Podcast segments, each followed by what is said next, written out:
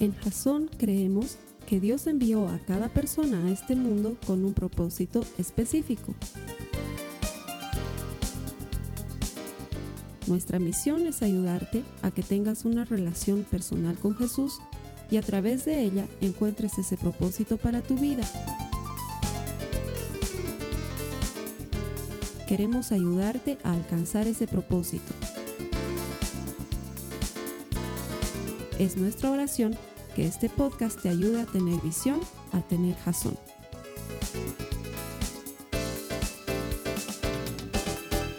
Gracias por conectarte, bienvenido a Jason. Te hemos estado extrañando. Quizás te preguntes por qué ha tardado tanto en salir el video, porque Jason es una de esas extrañas iglesias en el planeta, probablemente únicas, que se toma un receso en miras de descansar. Sí, es bueno descansar y agarrar nuevas energías y comenzar el año con enfoque, pero aquí estamos otra vez colgando nuestra prédica aquí en el internet gratis para que puedas desarrollar una relación personal con Jesucristo, porque estamos convencidos de que todo el que encuentra a Dios encuentra vida. Y nuestro deseo, nuestra oración, nuestra intención para este 2019 es que el Señor te revele poderosamente la vida abundante que Él ha comprado para ti en la cruz del Calvario. Gracias por estar conectado aquí. Bienvenido. A los hermanos, hermanas que vienen todas las semanas y que han estado extrañando y me han estado bombardeando por WhatsApp y me han estado pinchando. Ya pues, Carlos Alberto, no seas tan vago. Ya pues, Carlos Alberto, de una vez comienza la iglesia. Gracias por venir. Que el Señor te bendiga. Porque venir a la iglesia es costumbre del buen creyente. No puedes decir que eres creyente y vives la vida. Ah, sí, yo tengo mi relación con el Señor, nos encontramos los miércoles a las 7. No funciona así. Tienes que encontrarte con otros hermanos y compartir la fe y animarnos unos a otros y llevar las cargas mutuamente y hacer comunidad. Y eso sucede cuando vienes a la iglesia. Así que gracias por venir a la iglesia. Que el Señor te recompense por buscarle. Te aseguro que así será porque Él lo dijo con promesa. En Hebreos 11 el Señor dice que Él recompensa a los que le buscan. Y ese eres tú, si no, no estarías aquí un domingo por la mañana. Así que gracias y que el Señor te recompense. Bienvenido. Te voy a pedir que me ayudes y le des la bienvenida al hermano que está a tu lado con el saludo de Jasón. ¿Sabes cuál es el saludo de Jasón? Y si no, el hermano no sabe, enséñale. Es ese puño que explota. Tú le das el puño y le dices, bienvenido hermano, y el puño tiene que explotar. Choquen puños, exploten puños. Bienvenidos a Jasón. Vamos a comenzar con nuestras prédicas del año. La serie de este mes, que es cortita, solamente tiene dos semanas, se llama ¿Ya te alimentaste hoy? Así se llama la serie. ¿Ya te alimentaste hoy? Y debería ser una pregunta tonta y hasta retórica. ¿Por qué? Porque nadie se olvida de comer. Eh, salvo que tengas un hijo en la clínica y hayas pasado dos o tres noches cuidándolo y no te has dado, porque he visto que pasa, que la familia le dice, oye, fulán, anda a comer y se da cuenta que no ha comido. Salvo que estés pasando por un momento de estrés enorme, no te olvidas de comer. No, no conozco una persona que diga, ay, che, domingo y no he comido hace tres días. Hoy le entraré a algo, ¿no? O sea, no, la verdad es que la mayor parte de las personas, si no todas, arman su día en función a la comida. Es más, la sociedad, y lo he visto también en otros países, pero la sociedad boliviana gira en torno a la comida. Eh, mi hijito ha hecho su primera comunión, estamos haciendo una salteñada en la casa. Comida. ¿No es cierto? Ay, te cuento que es pedida de mano de mi hija, se va a casar y estamos haciendo una cenita en la noche. ¿No puede pedir la mano sin la cena? No, hay que hacer la cena. Los bolivianos comemos. Nos gusta que todo gire en torno a la comida. ¿Por qué? Porque es una necesidad básica que se disfruta mucho. Y necesidades básicas no se descuidan. La gente duerme. Yo no tengo que hacerte recuerdo y decir, oye, dormí. Llega cierta hora en la, y les digo, hermanos, avanza la edad y no puedes evitarlo. Te haces más viejito y te gana en todo lado. Estás así como que. Me ha pasado una cosa chistosa. Estábamos de viaje con, mi, con mi esposa y con mis hijas. Estábamos en un parque donde hacía mucho calor y ellas fueron a tomar un refresco, se fueron a un kiosco y yo me quedé sentado ahí a la sombra. Y hacía tanto calor que me empezó a dar sueño. Y de repente siento un chisguetazo de agua. Yo miro hacia todo lado. ¿Qué pasa? Otra vez el chisguetazo. Y me habla un tipo en inglés y me dice, hey you, estás muriendo, ¿no? ¿Qué pasa? Le digo, es que te estás a punto de desvanecer, hermano, te estás desvaneciendo. No, quiero dormir. Déjeme dormir. conforme pasan los años, te da sueño. No es algo por lo que te tienes que estar mentalizando a menos que tengas problemas de sueño, tomes amitriptilina o alguna de esas cosas. Es normal, es una necesidad básica y biológica. Te duermes. Esas necesidades básicas las cumplimos porque el cuerpo te lo pide. Es más, voy a hacer un censo, pero no público. No vas a levantar la mano, ¿ya? No quiero avergonzar a nadie. Vas a levantar la mano en tu corazón, ¿sí? ¿Quiénes se bañan todos los días? No hace falta que levantes la mano en tu corazón. ¿Quiénes se cepillan los dientes todos los días? ¿No? Es que yo sé que hay hermanos que no, entonces no quiero avergonzarlos públicamente. Pero eso también entra dentro de la categoría de necesidad básica. Higiene, descanso, alimentación, es básico. Sí, a tu adolescente tienes que jeringarlo por un tiempo, ¿no? Que coma, que duerma, que se bañe, pero conforme te haces adulto, eso se vuelve parte de tu vida. Lo tienes que hacer porque así es la vida. Pero ¿y qué pasa con el espíritu? El espíritu no es una energía, no es una fuerza, no es, no es un destello dentro nuestro, es Dios mismo, es una persona y esta persona quiere alimentarse de un alimento específico. Y ese alimento está en el único lugar de su palabra. Y seamos honestos, para muchos de nosotros, la reunión de domingo es la única comida que le damos a nuestro espíritu durante la semana. Es por eso que hay hermanos que han sufrido mucho en la pausa, porque me decían, hermano, ya nos está haciendo falta la palabra, ¿no? Y yo les decía, ¿en serio? No me dirás que no estás teniendo tu tiempo de palabra. Entonces ahí que era como que estaban deschapados. no, sí, claro. Es, es, por verte también a ti, porque te tenemos cariño. Para muchos, la prédica del domingo es toda la Biblia que recibes en la semana. Para muchos. Y eso está mal. Entonces tu espíritu anda languideciendo de domingo a domingo, ¿no? Sales el domingo con pilas y energía, listo para conquistar el mundo porque todo lo puedo en Cristo que me fortalece. Y el lunes ya se pone feo porque el lunes para muchos comienza, ay, es lunes, pero no, en el Señor las fuerzas son renovadas y ya viene el martes ahí como que, ¿qué decía la Biblia? ayúdate que te ayudaré. Y ya miércoles... Ah, el universo conspira en tu favor, ya empiezan a pensar en otras cosas. Sábado, ya están así, llegan el domingo, domingo, domingo. Y el domingo te predican y otra vez estás bien ahí, listo para enfrentar la vida y otra vez. No puede ser así. No puede ser así. Y la Biblia es el libro más vendido en la historia de la humanidad. El más vendido. Las estadísticas indican que en cada hogar del planeta Tierra alguien debería tener una Biblia. Y sin embargo, no necesariamente es el más leído. Tienes la Biblia, pero no la lees. Me acuerdo que años atrás, siempre que me tocaba ser profesor de algún tipo de escuela bíblica, yo tenía hermanitos que me hacían renegar. Es más, he escuchado prédicas antiguas de Jasón en la que lo primero que decía antes de comenzar a predicar era muéstrenme sus Biblias. Y la gente tenía que mostrar sus Biblias porque 10 años atrás la vida era muy distinta, el papel era todavía muy utilizado. Y había el hermanito, no faltaba el hermanito la hermanita que yo le decía, oye, tu Biblia, y me decía, no, hermano, es, pesada mi Biblia. Es que en la casa tenemos solo esa Biblia editorial Océano, grande. Y es la que tenemos, es la Biblia de la familia. Entonces no puedo estar cargando ahí con mi Biblia, es complicado. Y yo le decía, pero entonces comprate una más pequeña. No, caras son las Biblias, caras es la Biblia, es cara de comprar. Ok, tenía otro hermano que ¿Y tú por qué no has traído tu Biblia? No, es que la mía está en un español que nadie entiende, es un español antiguísimo. Pero hermano, comprate una Biblia en un lenguaje actual. No, no, cara es la Biblia, es cara, es difícil, hermano, no se consigue. Eso era lo que me decían. Otro hermano, ¿y tú por qué no usas tu Biblia? No, es que es muy menuda la letra, es menudita, las páginas delgadas. Comprate una Biblia en letra grande con páginas más gruesitas. No, cara es esa Biblia. O sea, todo terminaba en algún pretexto o dinero hoy está aquí. Gratis. Tú te la puedes descargar utilizando el wifi de la iglesia si no te comes tus datos. Te la descargas gratis y la puedes usar gratis. En una infinidad de idiomas. No sé si estás interesado, a lo mejor te interesa español de Latinoamérica, pero también hay otros idiomas.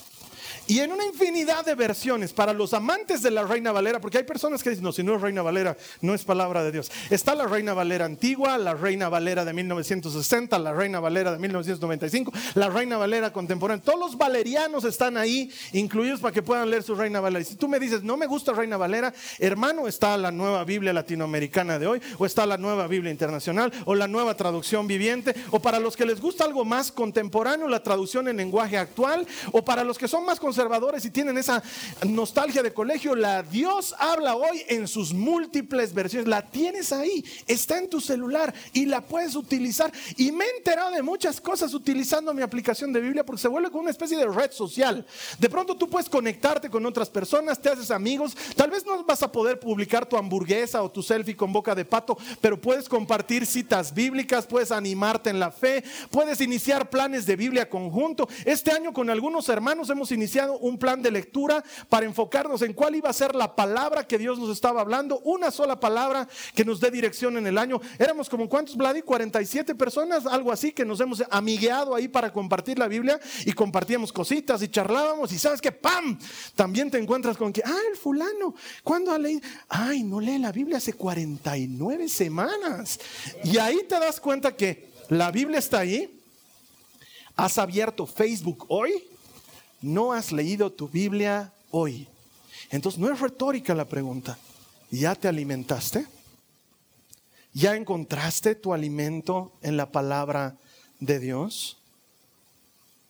Porque el objetivo que tengo es que en estas dos semanas de esta pequeña serie, yo quiero hacerte antojar de algo de la Biblia para que la leas. Y entonces lo primero que quería compartirte, que está ahí escondidito en la Biblia en un lugar bien precioso, tiene que ver con los motivos. Te pregunto, seguro has tenido metas de inicio de año, yo sé que ya estamos entrados en el mes, entonces como que ya pasaron de moda, ya no las cumpliste, ya estás deprimido. Ya estamos a 20 de mes, ya estás gordo todavía, no has bajado de peso, no sabes inglés, no has ido al gym, ya lo has pagado, pero no has ido, ya te, hasta te da vergüenza. Entre las metas top en el planeta, la número uno es quiero bajar de peso. Yo te, yo te pregunto, ¿por qué? ¿Por qué quieres bajar de peso? ¿Cuál es el motivo verdadero en eso? Porque cuando tu motivo es genuino y es poderoso, te va a llevar a alcanzarlo. Pero cuando tu motivo es superficial o no lo conoces, lo terminas abandonando. Y es increíble, pero la gente se pone metas como, este año quiero terminar mis estudios y yo te pregunto, ¿por qué? Y el motivo suele ser superficial, porque me toca, porque es lo que hay que hacer, para que mi mamá no me moleste. Pero ¿por qué? ¿Por qué necesitas hacerlo? O te pregunto algo que puede ser más profundo todavía. ¿Por qué estás aquí hoy? ¿Por qué has venido a la iglesia? Pero ¿por qué de verdad?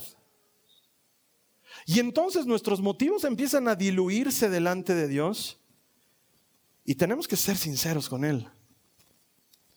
Yo quisiera tener un motivo glorioso, así como he venido para adorarte, pero la verdad es que he venido porque estoy enfermo y necesito sanarme o estoy aquí por y va a desnudar la verdadera razón. Me llevó a transportarme en el tiempo, años atrás. Me acuerdo que estaba pasando un curso que se llama Discipulado. Tuvimos un momento de oración muy bonito y luego la persona que nos estaba dando el curso nos despachó y nos dijo, váyanse a buscar un lugar solitario, oren al Señor y respondan las preguntas de este cuestionario que hemos preparado en oración para ustedes. Entonces yo me busqué un lugar medio oscurito, medio solitario, me puse de rodillas, me puse a orar y le dije, Señor, pregúntame lo que quieras. Abrí mi cuadernito y vi la primera pregunta y me hizo tambalear el piso porque la primera pregunta era una pregunta que Jesús me estaba haciendo y que me decía, ¿por qué me sigues? Parecería sencillo responder a eso, pero sentí como toda mi estructura se desbalanceaba. A veces uno ni siquiera sabe por qué terminó siguiendo a Jesús. Te emocionaste en el camino, algo te pareció interesante, te enganchaste, pero ¿por qué? ¿Por qué me sigues? ¿Qué quieres de mí, Carlos Alberto? ¿Qué estás buscando en mí? Y eso varía en las épocas de la vida. Hay épocas en las que todo va bien, entonces a lo mejor lo que estás buscando es intimidad con Él. Pero es otra época la de otro y a lo mejor lo que estás buscando es perdón o restauración. O tal vez estás buscando esperanza. ¿Qué estás buscando? ¿Qué haces hoy aquí? ¿Para qué has venido a la iglesia? ¿Para qué te has conectado por internet? ¿Qué estás buscando? ¿Qué piensas encontrar? Y luego con los años y con leer la Biblia encontré que la pregunta había estado ahí. Resulta ser que Juan estaba bautizando discípulos y Jesús pasa por ese lugar y Juan lo mira y deja de bautizar y dice, ah, ese es el Cordero de Dios que quita el pecado del mundo. Y sus otros discípulos estaban igual bautizando, entonces tenían ahí un hermano, ¿estás seguro que ese? Ay, perdón hermano, se lo saca, ¿no? Ese es el Cordero de Dios que quita el pecado del mundo y Juan les dice, Él es. Los discípulos dicen, ¿estás seguro? Él es. Ok, entonces ha sido un gusto, chao. Y lo dejan a Juan y se van detrás de Jesús. Lo abandonan a Juan. Y Jesús estaba caminando y como cuando estás caminando sientes que alguien te sigue, ¿no? Se da cuenta que alguien lo sigue y se da la vuelta y les dice, ¿por qué me siguen? Yo creo que los discípulos responden lo primero que se les viene a la boca, porque su respuesta es bien cualquier cosa. Sí, ¿por qué me siguen? Y ellos, em, em, queremos saber dónde vives. ¿Qué es esa respuesta? Lo más alucinante es que Jesús no les dice, ah, ya pues, en serio, no, sino que les dice, vengan, y los lleva a donde estaba alojado. Y eso me habla de que Jesús quiere estar contigo sin importar tu motivo. Que no importa si tu motivo es que necesitas sanidad, si quieres adorarle en espíritu y en verdad, o si te gustó la ministro de alabanza. No importa el motivo por el cual estás aquí, Él lo acepta como válido y te dice, ven y te da campo en su vida.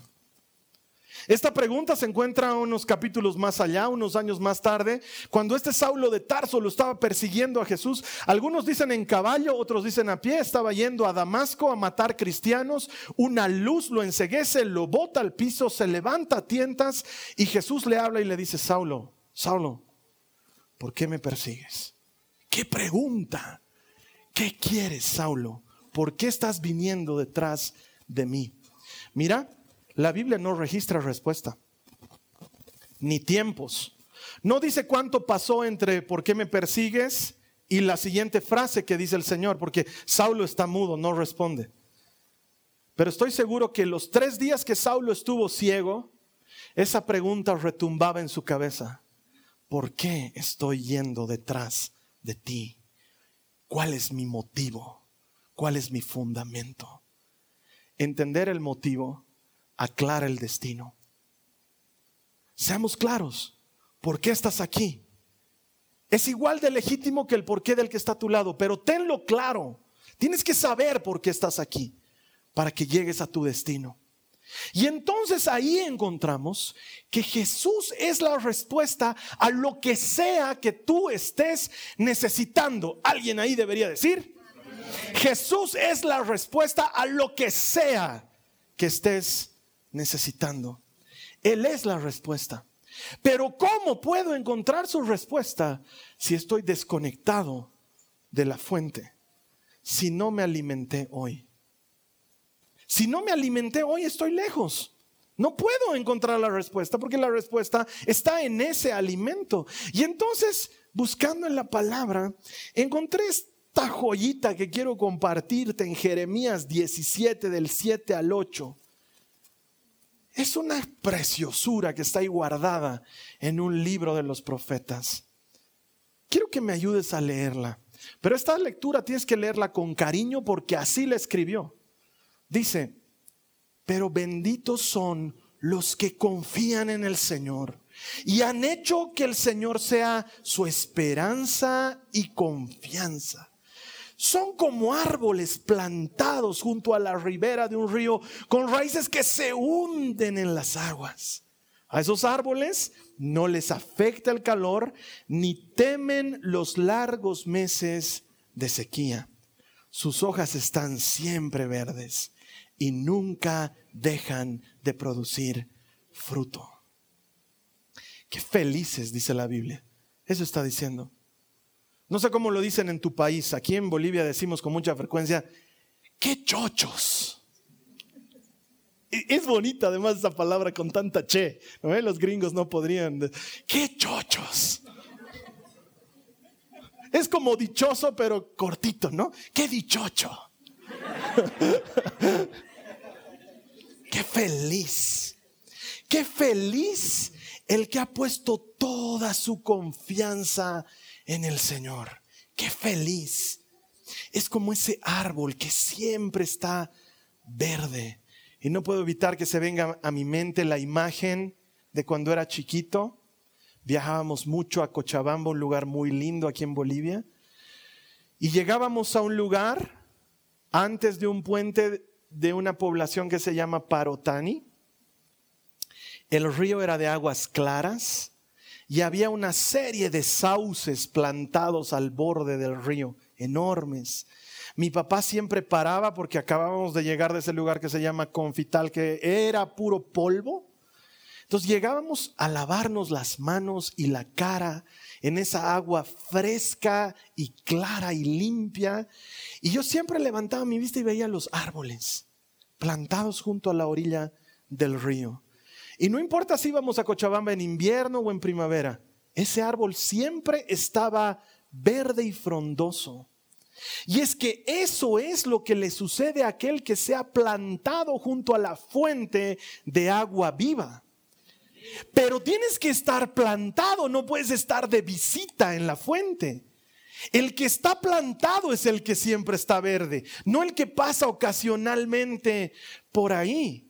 Y lo primero que te está diciendo Jeremías en este lugar es que la confianza, la dependencia se cimientan es algo que toma tiempo y se trabaja y tiene que ir profundo. Y ese árbol está así profundo, sus aguas están allá adentro. Entonces recibe todos los nutrientes de la tierra y todos los minerales y los frescores del agua. Y por eso está siempre bien, porque también te aclara el profeta, te dice, no temerá, utiliza la palabra temor al calor ni a la sequía. No tendrá miedo del calor que sofoca, ni de la sequía que seca. ¿Por qué? Porque su fuente es permanente, es constante. Porque hermano, hermana, no quiero sonar a vaticinador de desgracias, porque Dios sabe que no lo soy, pero en algún momento la sequía llega, en algún momento el calor fatiga en algún punto. Y el problema de los cristianos es que llegamos al momento de sequía y al momento de calor sin haber dejado nuestras raíces en la fuente. Y entonces tus ramas se secan y entonces dejas de producir fruto. La vida es una serie de altibajos. Hay momentos hermosos en los que probablemente no necesitemos la afluencia del agua para mantenernos firmes. Pero hay momentos en los que sí lo vamos a necesitar. Por eso es que me suena contradictorio que seamos cristianos pero no estemos sembrados en su palabra, porque esa es la fuente.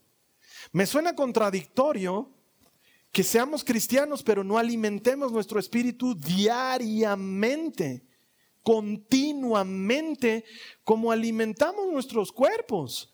Hay algunos que estamos bien cuidados. Es verdad. Alguno de ellos vive en tu casa y tú dices, este está cuidadito. Si cuidamos nuestro cuerpo, ¿por qué no deberíamos cuidar nuestro espíritu? Hundiéndolo en las profundidades de las aguas. Entonces cuando venga el calor o la sequía no vas a sentir diferencia.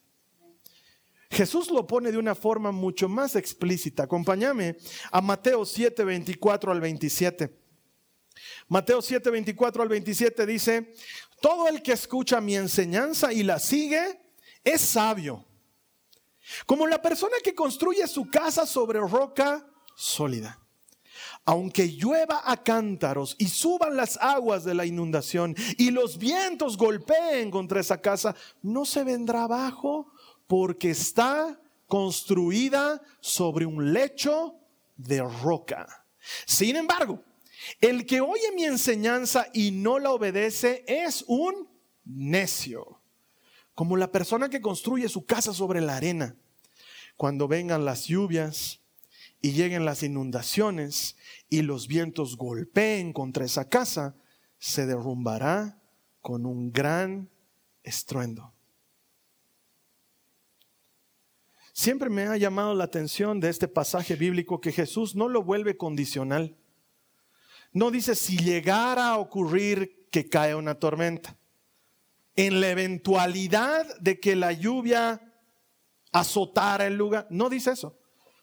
Al contrario, dice, cuando vengan las lluvias y cuando azote la tormenta y cuando el viento sea fuerte, ¿sabes qué te está diciendo Jesús? Lo que te dirá después en Juan 16, en el mundo hay aflicción. Algún rato pasa, algún rato llega. La vida no siempre es estable. En algún momento se te desestabiliza. A veces es la salud. A veces es el trabajo y las finanzas. A veces es la salud de un ser amado y no la tuya. A veces es la situación que atraviesa todo un país. A veces es el pecado que te lleva a una época de desierto. A veces es la pérdida de un ser amado. A veces es una tontera que te ha amargado hasta lo más profundo. Pero llega. ¿Y qué dice Jesús? Él dice, si tu casa está puesta sobre la roca y la roca es Cristo, eso también pasará y tú permanecerás firme. Pero si tu casa está puesta sobre la arena, eso también pasará, pero tú estarás destrozado.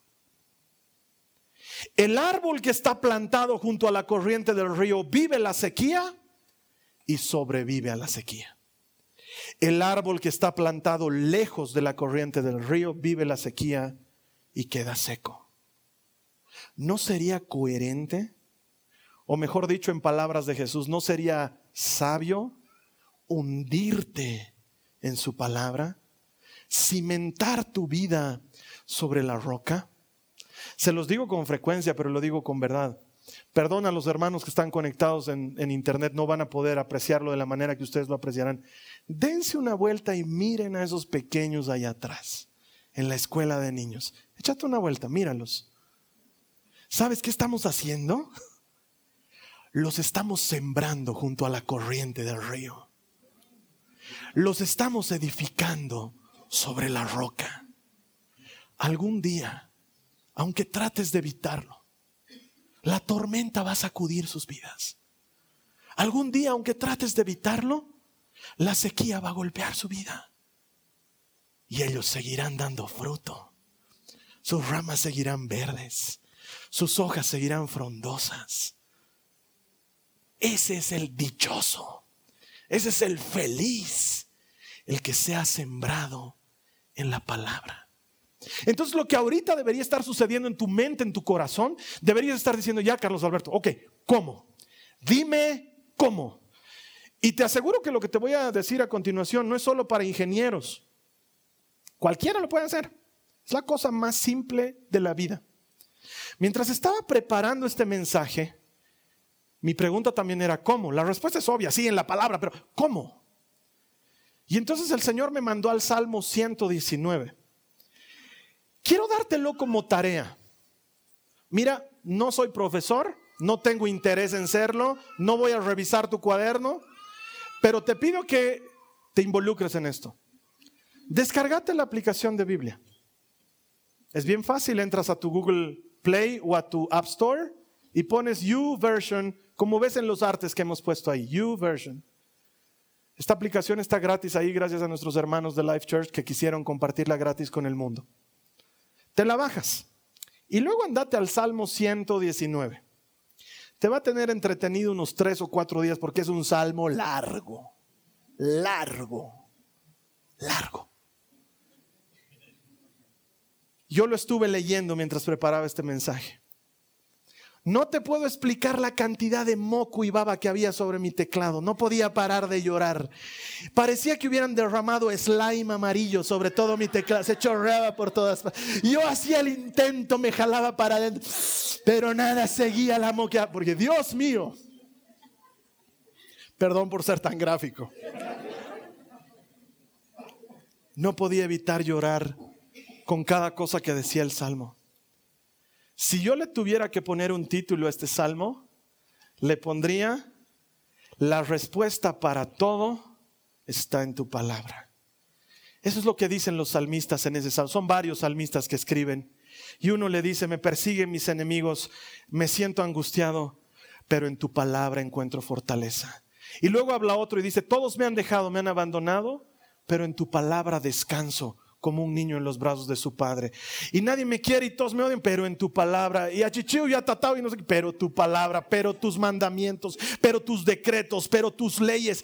Una y otra vez, una y otra vez, una y otra vez. La respuesta está en tu palabra, la respuesta está en tu palabra, la respuesta está en tu palabra. Entonces, por eso, hermano, entendeme el moco y las lágrimas, porque no podía contenerme.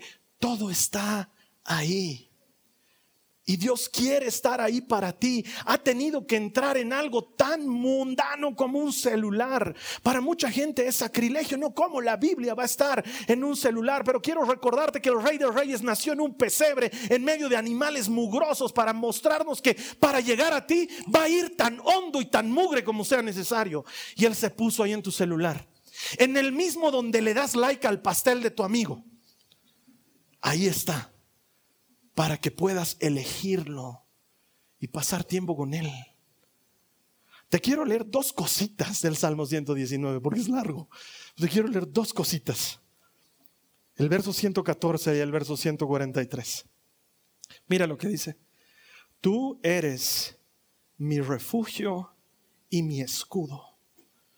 Tu palabra es la fuente de mi esperanza. Cuando la presión y el estrés se me vienen encima, yo encuentro alegría en tus mandatos. Me ha traído tanta paz ver que el estrés está en el planeta desde tiempos inmemoriales. No te, no te puedo explicar la paz, porque todo el mundo te dice el estrés es la enfermedad de este siglo. No, los salmistas también se habían sabido estresar. Gloria a Dios, porque la respuesta ya había estado allá adentro. Tus mandamientos tu palabra son la fuente de mi alegría, son mi momento de paz, son mi cobertizo cuando hay tormenta, son mi bastón cuando necesito caminar. Tus mandamientos son medicina para mis huesos. Tus ordenanzas son descanso para mi alma abatida. Está ahí en tu palabra. Y si somos perfectamente honestos, hermanos, y creo que deberíamos serlo, nuestras raíces no están hundidas junto a las aguas. Nuestras raíces están hundidas en todo lado, menos ahí. Para empezar, están hundidas en un mundo hostil. Y no tengo nada en contra del mundo. Tú sabes que no, no le voy contra el mundo. Pero sal afuera. Trata de hallar conversación con alguien en el día a día. Que por cierto ahora la gente ya no conversa porque todos están metidos en sus celulares. Pero entra en una movilidad pública, trata de conversar con alguien y escuchar la amargura que hay. Lo primero que la gente dice es, qué mal está todo, ¿no? Qué difícil se pone este año, qué, qué duro se ve venir. Y uno piensa que es una cuestión local y no. Escucha a tus amigos youtubers. Yo lo escucho allá a mis amigos mexicanos que dicen, ¿Hasta cuándo será esto de la gasolina? Qué duro está esto. ¿Y por qué votamos por tal? Y tú dices, ay, pobres mexicanos. No, los americanos están así, y los turcos están así, y los italianos están así, y, y el mundo está amargado. Y allí están nuestras raíces. Y de esa fuente estamos alimentándonos. Escapate del mundo. Salte. Métete a tu celular. Métete a las redes sociales. Métete ahí. Las redes sociales se han vuelto el circo romano. En el circo romano se enfrentaban los gladiadores o los gladiadores contra bestias, Pero no podían liquidar la pelea hasta que el César tome la decisión final. A vista y paciencia y deleite de la gente, se golpeaban y se ensangrentaban. Y cuando uno de ellos estaba a punto de matar al otro, tenía que detenerse y mirar al César y ver qué definía el César. Y el César tenía un símbolo bien especial para decir si vivía o moría. Él decía, o like o dislike. Es lo que decía el César. Si por alguna razón le había caído bien y había que matarlo, él decía que viva. Y al soldado no le quedaba otra que dejarlo con vida y cada quien a su rincón. Pero si el César decía dislike, le cortaba la cabeza o le clavaba la espada o lo que sea y ahí se terminaba la pelea. Y hoy las redes sociales son ese circo romano, solo que todos tenemos el derecho de decirle a alguien like o dislike. Es extraño que nuestra vida ahora esté hundida en eso, en la aprobación o la desaprobación de la gente. Y hay personas que publican cosas solamente para agradar a la gente, solamente para quedar bien con todos. Yo tengo un grupo en Facebook que se llama Alguien sabe. Pocos saben que es mío, alguien sabe. Tengo un grupo de moderadores ahí armado bien poderoso. ¿Por qué? Porque pobre del incauto infeliz, ignorante que entre a decir, buenas noches, ¿alguien sabe dónde puedo comprar un dálmata? ¡Ah! ¡Ah! Ese día es muerte pública. Todos empiezan, que muera, que muera. Adopta, no compres. Maldito que te compren a vos, que te salga un tumor en tu cara. De veras, de veras, de veras. Pobrecito el sonso. Pobrecito vos que digas alguien vende gatitos, te matan, no, te matan. Porque todos ahora tenemos derecho a decirle a la gente, like o dislike, es mucho poder en nuestros dedos. Y entonces con razón la gente anda desesperada por demostrar una vida que a veces ni tiene. Por eso le sacan foto a su hamburguesa, porque no siempre la comen, ¿no? Entonces, ahí le buscan el filtro de más pack, comiendo yummy con mi, ¿no? ve? Y el, el, behind the scenes es comiendo solo con nadie, ¿no ve? Y devolviendo la hamburguesa porque no puedes pagarla. Oh, va a disculpar, señor. Pero es que, díganme si estoy mintiendo. Nuestras raíces están hundidas en esas cosas. Quizás me digas, no, Carlos Alberto, yo no soy de las redes sociales. Bueno, ¿ves tele? ¿Qué ves? Porque no importa si es la doctora Polo, calle 7, sigue siendo la misma carnicería con más o menos ropa. Es que es la verdad. Sigue siendo lo mismo. Manda tu mensaje de aprobación para salvar a Eric al 366. Y sigue siendo el like o el dislike y seguimos hundidos en eso y nos amargamos porque cómo lo van a ver eliminado si él era churro y cantaba lindo. Y nuestras raíces están hundidas en esas aguas. Y luego viene lo que dice Gálatas, pleitos, divisiones, contiendas, envidias, avaricias, todo eso. Tú lo ves allá tu amigo que ha posteado una foto, porque a la gente le encanta postear que viajó. Entonces saca una selfie con la Torre Eiffel atrás. Y tú lo encuentras y dices, maldito.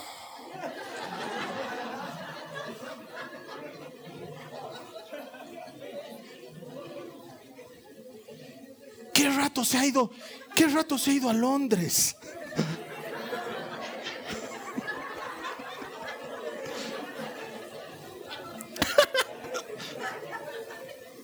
Londres es, ¿no ve? No es París. ¿Qué rato es? Más lejos es todavía, ¿no ve? Gana lo mismo que yo, o menos tal vez. Ay, mira con Ratatouille está ahí envidias y pleitos y divisiones y groserías y, todas esas cosas. Y estamos, si no es la tele, es las redes sociales, si no es la gente, siete días a la semana. Y de esos siete días a la semana, solo media hora de alguien que te habla esperanza y paz fundamentada sobre la roca. Es un pleito desigual. Es una lucha desigual. Y sin embargo, cuán poderosa es su palabra que te tiene aquí de vuelta la siguiente semana. el mundo te da con todo. Seis días a la semana y 23 horas y media. Y por media hora de Biblia sigues con tus ramas verdes y dando fruto. ¿Qué pasaría si te siembras junto a las aguas de vida eterna? Necesitamos sembrarnos. Necesitas salir de aquí y empezar a leer tu Biblia en serio. Necesitas tomártelo en serio. La necesitas más de lo que imaginas. Contra todo un mundo que te está predicando algo contrario. Y tú me conoces, no soy contra el mundo, pero es así te está predicando algo contrario todos los días, sistemáticamente. No es como te dicen en el secreto, el universo entero está conspirando en tu favor. Mamani, el universo entero está en tu contra. Hay una sola voz calladita, quietita, que sigue diciendo, no temas, yo estoy contigo, no desmayes, yo soy tu Dios, yo te doy fuerzas. ¿Dónde está eso? En Isaías. Tienes que encontrarlo, está ahí en su palabra. Entonces empiezas a leer su palabra y te encuentras con una promesa que robustece tus huesos y sigues en su palabra y te encuentras con una promesa que limpia del veneno que hay en tu mente, todo lo que te ha intoxicado. Tienes, tengo que sembrarme en su palabra. Y cuando lo entiendes dices, quiero tengo ganas. Y por eso quiero terminar con la misma cita bíblica que he comenzado, para que veas que tiene un sabor diferente cuando lo has entendido. Mira lo que dice. Pero benditos son los que confían en el Señor. Y los que han hecho que el Señor sea su esperanza y confianza. Son como árboles plantados junto a la ribera de un río con raíces que se hunden en las aguas a esos árboles no les afecta el calor, ni temen a los largos meses de sequía. Sus hojas están siempre verdes y nunca dejan de producir fruto. Esta puede ser tu fotografía en Instagram un árbol que siempre da fruto, que no tiene miedo de la sequía, aunque sea larga y dure meses. Sé en quién he puesto mi confianza. ¿Para qué has venido hoy a la iglesia? No sé cuál era tu motivo, pero sé por qué Dios te ha traído hoy a la iglesia. Él te ha traído para decirte, véngase mi hijo, véngase mi hija siémbrese junto a mis aguas. Ahí, ahí no corres peligro. Ahí siempre estarás verde. Ahí siempre darás fruto. Así que te encargo esta tarea. Descargate la aplicación de Biblia. Nos encontraremos en ese mundo. Comenzaremos un plan bíblico. Empezaremos a leerla en serio. Que sea el alimento de todos los días que sea el alimento de tu espíritu todos los días. Y en lugar de preocuparte, y no digo que sea malo, yo también quisiera, pero en lugar de preocuparte que si bajo de peso o aprendo inglés, ¿qué tal si tu meta este año es que mi espíritu se alimente? Y de aquí a tres meses hablamos y me cuentas cómo estás y vemos si no hay diferencia. Porque Dios dice que da vida al cansado y que multiplica las fuerzas del que no tiene ninguna. Pero no hay manera si no te llenas de su palabra. Te invito a que lo hagas en las próximas semanas. Mientras tanto, vamos a orar, vamos a cerrar nuestros ojos. Señor amado, Señor Jesús, te doy gracias por estas personas que asisten hoy al servicio, por las personas que están conectadas. Padre, en el nombre de Jesús, te pido que lo que hemos compartido hoy sea sembrado en buena tierra en sus corazones y que dé fruto abundante y que te busquen con necesidad, con intensidad y con deseo y que respondas a sus expectativas. Que independientemente del motivo por el cual ellos están hoy aquí, tú seas la respuesta a toda esta diversidad en el nombre de Jesús. Y ahora si quieres orar conmigo, dile a Jesús, Señor amado, yo quiero comenzar mi año de esta manera. Escojo sembrarme junto a tus aguas. Sé tú mi fuente eterna. Díselo a Él, sé tú mi fuente permanente. Señor, quiero ser regado por ti.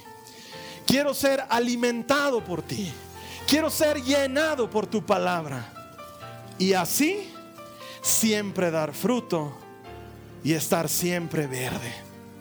Confío en que tú lo vas a hacer. Hoy hago ese compromiso. Tu palabra será mi alimento diario. En el nombre de Jesús. Amén y amén. La siguiente semana te voy a tener ahí otro tesorito de la palabra de Dios, algo en lo que podemos cimentarnos y fundamentarnos. ¿Qué te parece si nos avisas así por redes sociales? ¿Cuánto estás haciendo para engancharte con la palabra de Dios? La aplicación es gratis, la puedes encontrar en cualquier dispositivo móvil o incluso para computadora. Está a disposición de todo aquel que la necesite. La buscas como YouVersion y la encuentras gratis en todo el planeta. Y luego vamos a formar una comunidad gigantesca, la generación más enganchada con la Biblia en toda la historia de la humanidad. Eso es lo que queremos lograr, que cada vez más gente la lea, la haga propia, la disfrute y encuentre esa vida abundante que Jesús ha comprado para ti en la cruz del Calvario. ¿Por qué? Porque todo el que encuentra a Dios encuentra vida. Te espero aquí la siguiente semana. Que el Señor te bendiga. Esta ha sido una producción de Jason Cristianos con propósito. Para mayor información sobre nuestra iglesia o sobre el propósito de Dios para tu vida, visita nuestro sitio web www.jason.info. Allí encontrarás muchos recursos para animarte en tu relación con Dios, enseñanzas, nuestro blog, prédicas y mucho más. Te lo deletreamos www.jazon.info también puedes visitarnos en nuestro sitio en Facebook www.facebook.com barra Que Dios te bendiga abundantemente. Muchas gracias.